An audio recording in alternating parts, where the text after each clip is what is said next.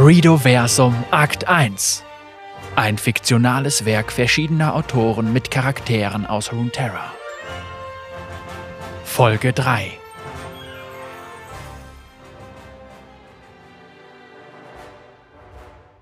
Die schwarze Rose. 1 Die Ruhe vor dem Sturm. Vorgeschichte zu Corvus Rundarek 1 von Amaike Cyrus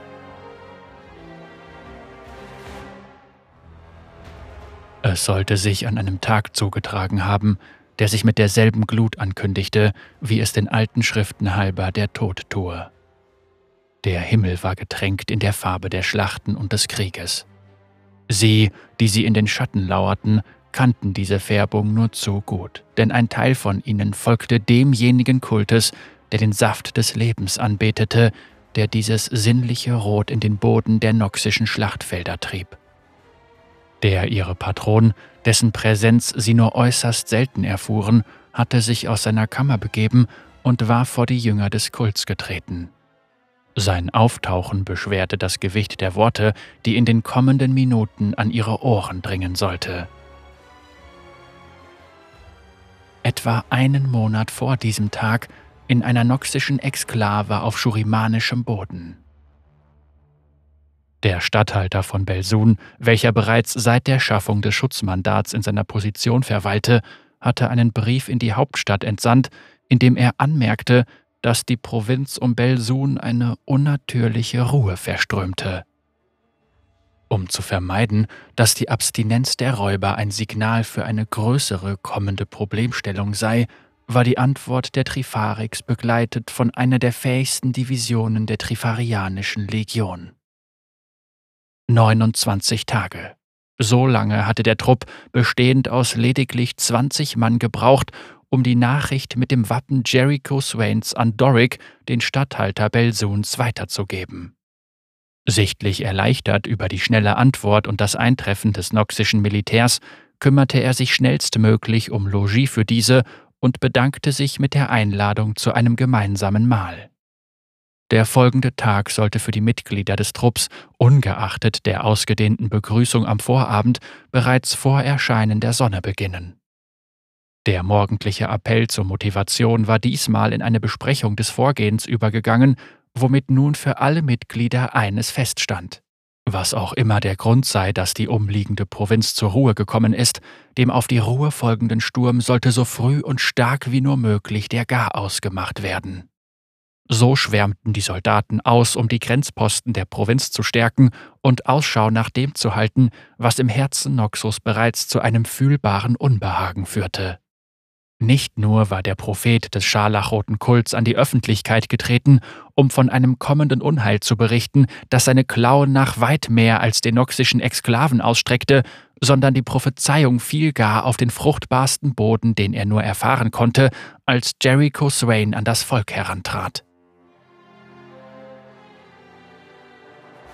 Von einer der Emporen im Sockel der unsterblichen Bastion richtete der amtierende Regent Noxus seine Worte an das farbenfrohe Volk Noxus. Er erklärte, dass Unheil von ungeahnter Schwere die nahe Zukunft in Schatten hüllen würde und dass es nun an der Zeit wäre, die Schulden zu begleichen, die das vergangene Noxus auf sich geladen hat.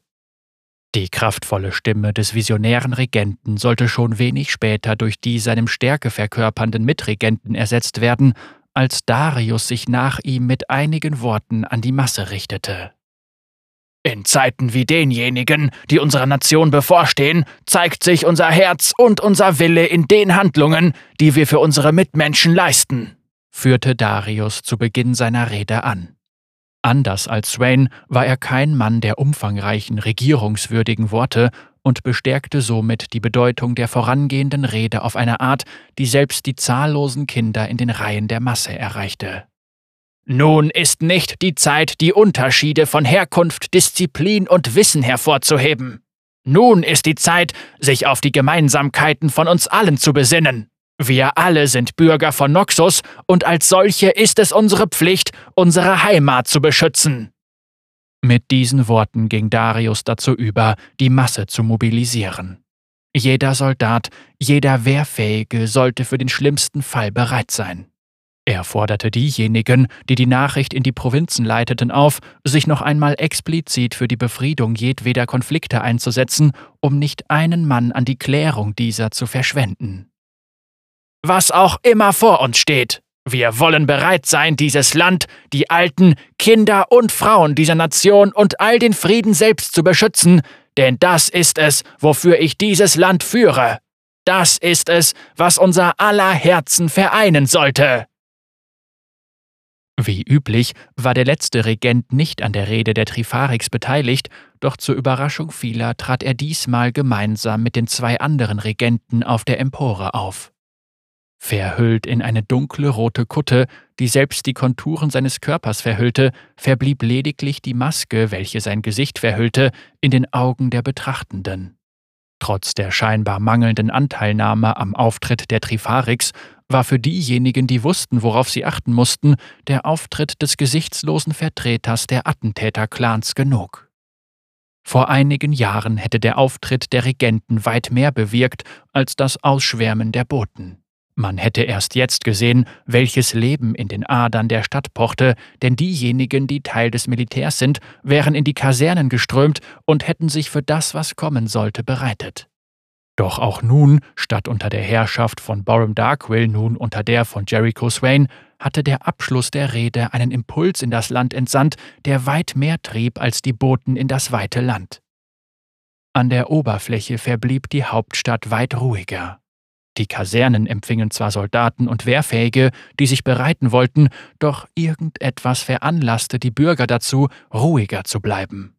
Was auch immer sich in der Zeit seit dem Putsch verändert hatte, verblieb jedoch wohlgeschützt in den Schatten des Landes.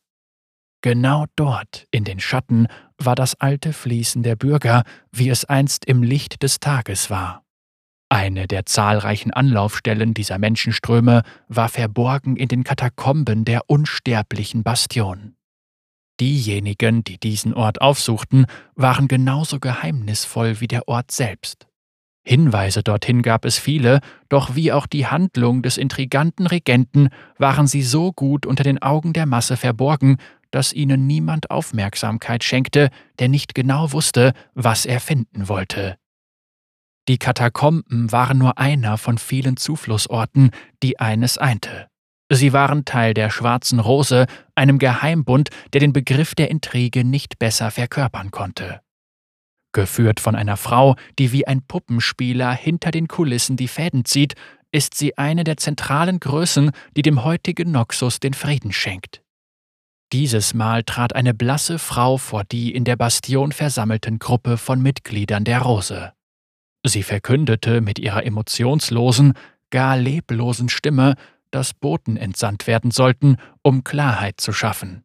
Die Situation habe sich selbst für die schwarze Rose zu schnell entwickelt und nun bedurfte es schnell zu sein, um sicherzustellen, dass diejenigen informiert wurden, die sich hinter den Grenzen verbargen. Was sich in den Tagen darauf im Untergrund des Landes zutrug, zeigte erneut die Stärken der schwarzen Rose auf. Während die Trifarianische Division einen Monat benötigte, um schurimanischen Boden zu betreten, waren die Boten der Rose in nicht einmal einer Woche in den Exklaven.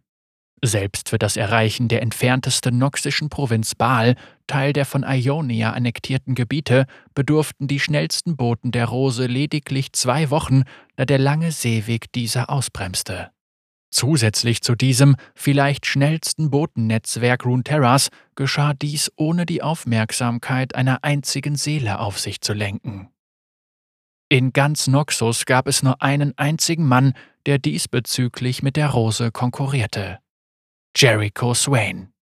So sollte es binnen zwei Wochen dazu kommen, dass Boten der Rose die Grenzen zu jedem an Noxus grenzenden Land übertraten und dort aufsuchten, wer ihnen gleichgesinnt war.